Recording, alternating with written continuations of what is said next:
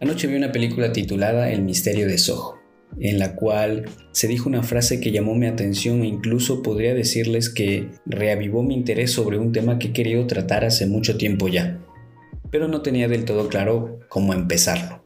Alexandra, es el nombre de la protagonista, dijo, estaré contigo mientras sea duradero.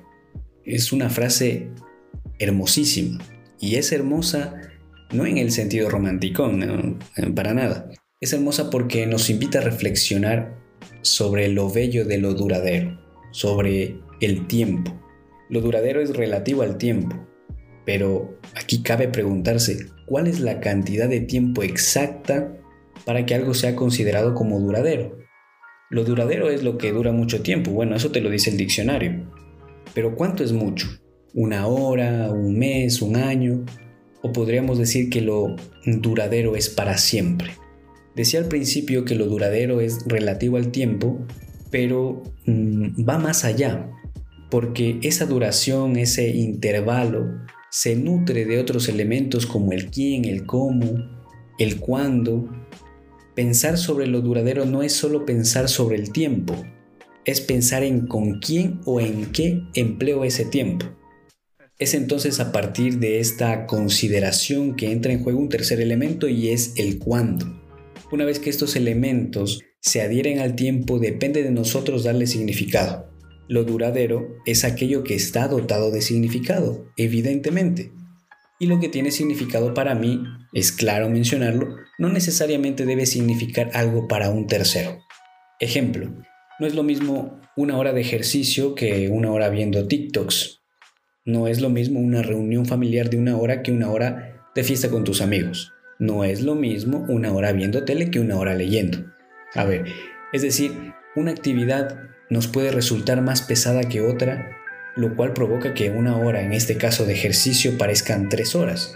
¿Por qué? Bueno, porque a lo mejor nuestra condición física no nos lo permite.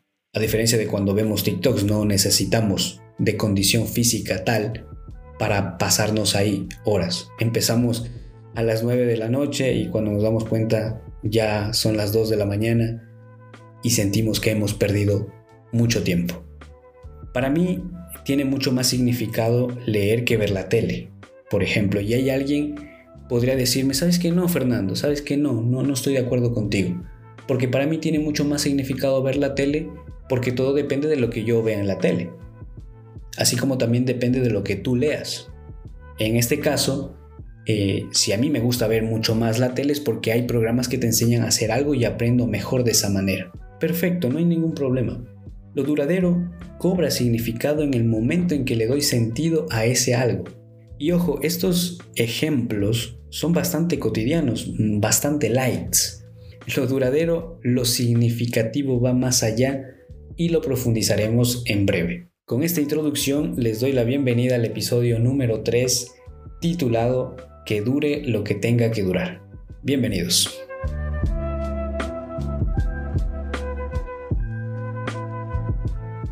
Son exactamente las, a ver, 23.57. Ya quedan 3 minutos para que este ciclo de las 24 horas de las cuales disponemos para llevar a cabo nuestras actividades termine. Sí, el 2023 está a la vuelta de la esquina mi próximo cumpleaños también. A veces me pregunto si será un año más o un año menos. Bueno, al final todo depende de cuán optimista seas. Si volteamos la mirada hacia atrás, todo ha sucedido tan rápido que pareciera que esas 24 horas no son suficientes. Y uno se pregunta, ¿será acaso que nos falta tiempo o es que simplemente no nos sabemos organizar? Séneca, el filósofo romano decía, no es que tengamos poco tiempo, sino que perdemos mucho. ¿Cuán importante es el tiempo para nosotros? ¿Nos hemos preguntado eso alguna vez?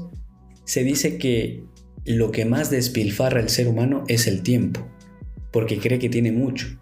Y es curioso porque últimamente buscamos actividades que duren poco.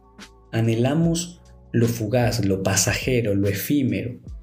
Y todo esto es porque estamos en una constante aceleración de nuestras vidas. Llevamos vidas aceleradas, apresuradas. Queremos vivir y experimentar de todo en el menor tiempo posible. vivimos en la prisa, en la idea de que precipitarse es aprovechar el tiempo, eliminando así la belleza de lo duradero. Cuando hablamos de que dure lo que tenga que durar, debemos hacerlo pensando en que comprendemos que el tiempo tiene un inicio y un fin. Ese intervalo debe tener una conclusión. No hay nada duradero en aquello que no se ha concluido. ¿Y por qué no se ha concluido? Me pregunto, nos preguntamos, ¿por qué se ha abandonado a destiempo, inoportunamente, inesperadamente? Y en suma, aquello que no se ha concluido es porque en principio carecía de rumbo, carecía de sentido. Para entenderlo mejor, vamos a ejemplificarlo y con esto vamos cerrando el episodio de, de hoy. Supongamos que en tu trabajo tú tienes un contrato por un año y esos 12 meses para ti pueden ser duraderos o bien pueden ser perecederos. Ese año será duradero en tanto y en cuanto esté dotado de significado, que tú le des significado a ese trabajo. Porque lo duradero es memorable y lo memorable es aquello que merece ser recordado. ¿Cuándo ese trabajo es perecedero? Cuando una vez cumplido el plazo, pues pierde validez, pierde utilidad, no, no te sumó nada a tu actividad profesional o a tu desarrollo personal. Y así esto puede sucederte con, tus relaciones, con tus, tus amigos. Por ejemplo, a ver, tienes una relación mm, de pareja mm, de aproximadamente un año, dos años, qué sé yo, y de pronto aparece un otro que en cuestión de días, semanas te voló la teja, eh, que te despertó más sensaciones que la otra persona en el tiempo que lleva, que en el tiempo que lleva uno lo ha hecho. Podemos decir entonces a manera de conclusión que lo duradero va desde un segundo hasta la eternidad, porque lo duradero no es tiempo en sí mismo, lo duradero es el momento, es el lugar, es el quién, el cómo, el cuándo. Lo duradero es aromático, lo duradero es agradable, sea por un segundo o por la eternidad. Hasta la próxima y gracias por el espacio.